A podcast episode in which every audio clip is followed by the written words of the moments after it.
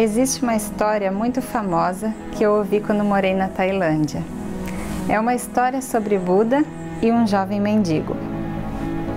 Uma vez existia um mendigo que estava tentando juntar comida e ele notava que todos os dias a comida dele desaparecia.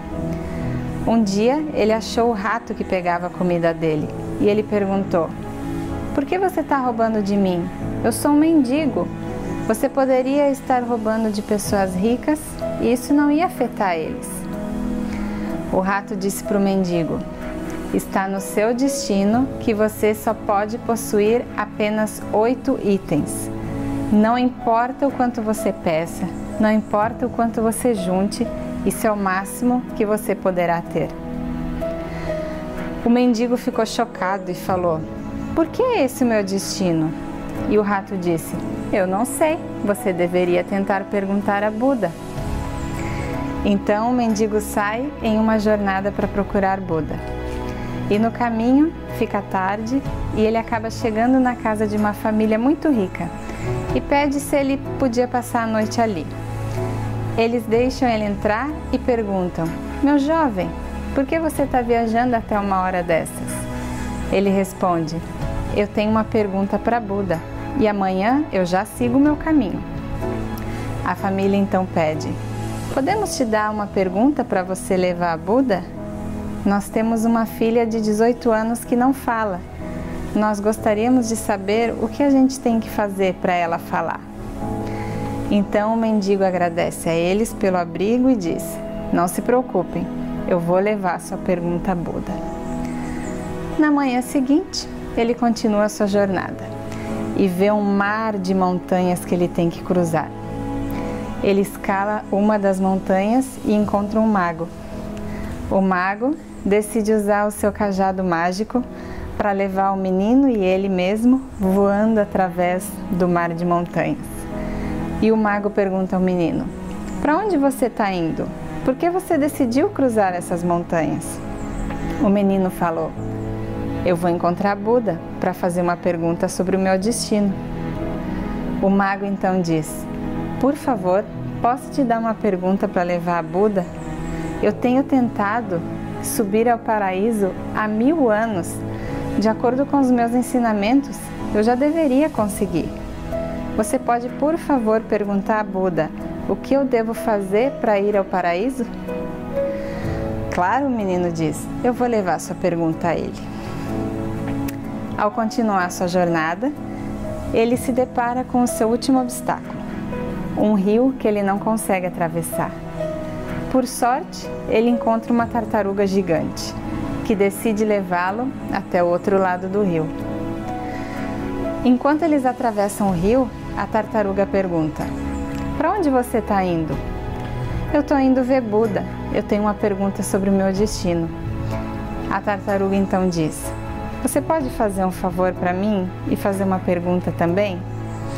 Eu venho tentando me tornar um dragão há 500 anos. Pelos meus estudos e pelos meus treinos, eu já deveria ter me tornado um dragão.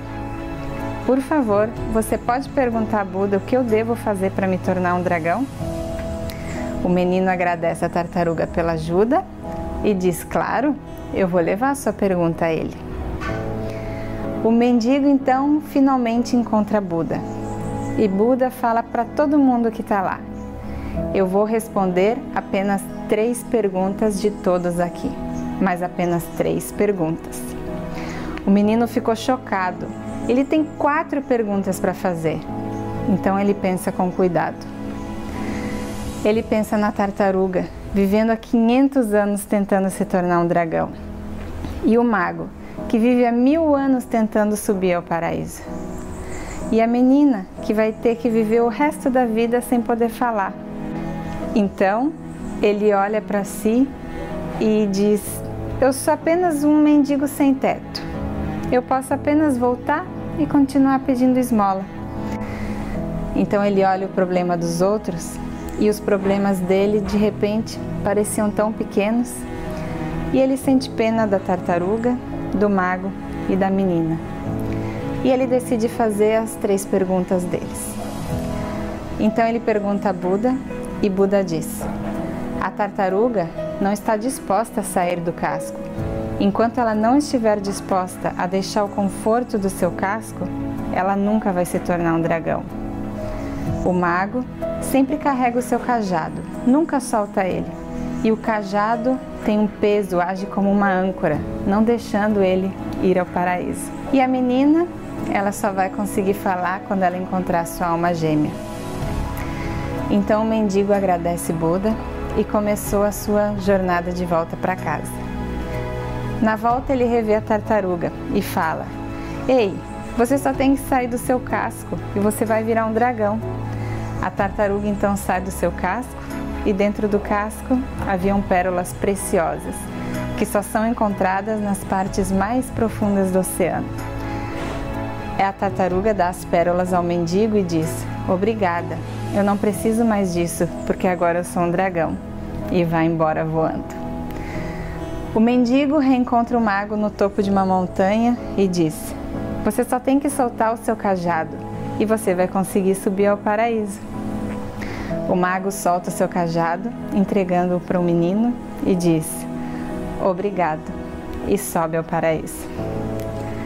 O menino tem agora a riqueza que ganhou da tartaruga e o poder do mago. Ele volta para a família que o acolheu e fala para eles: Buda disse que a sua filha mais nova vai conseguir falar quando ela conhecer a sua alma gêmea. E naquele momento, a filha desce as escadas e diz: Ei, não é esse o menino que esteve aqui a semana passada? A menina e o menino encontraram suas almas gêmeas. Essa história nos fala de tantas coisas e nos ensina tantas lições. Às vezes nós temos que nos doar para que algumas coisas aconteçam.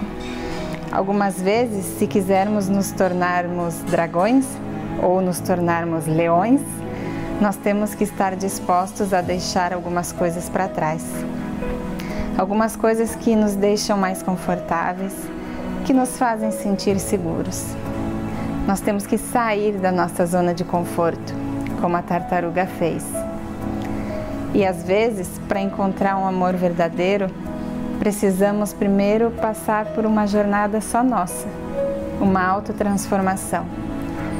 Quando você está sozinho e perdido nos seus pensamentos, algumas vezes seus problemas parecem tão grandes e pode parecer o fim do mundo.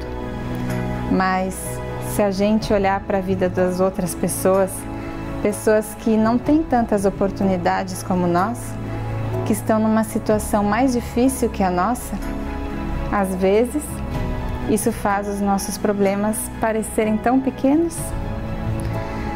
E se estivermos dispostos a oferecer ajuda aos que estão com mais dificuldades que nós, isso pode mudar o rumo da nossa vida, o nosso destino. E o universo pode nos devolver isso de formas que a gente nem imagina. Vai voltar para você.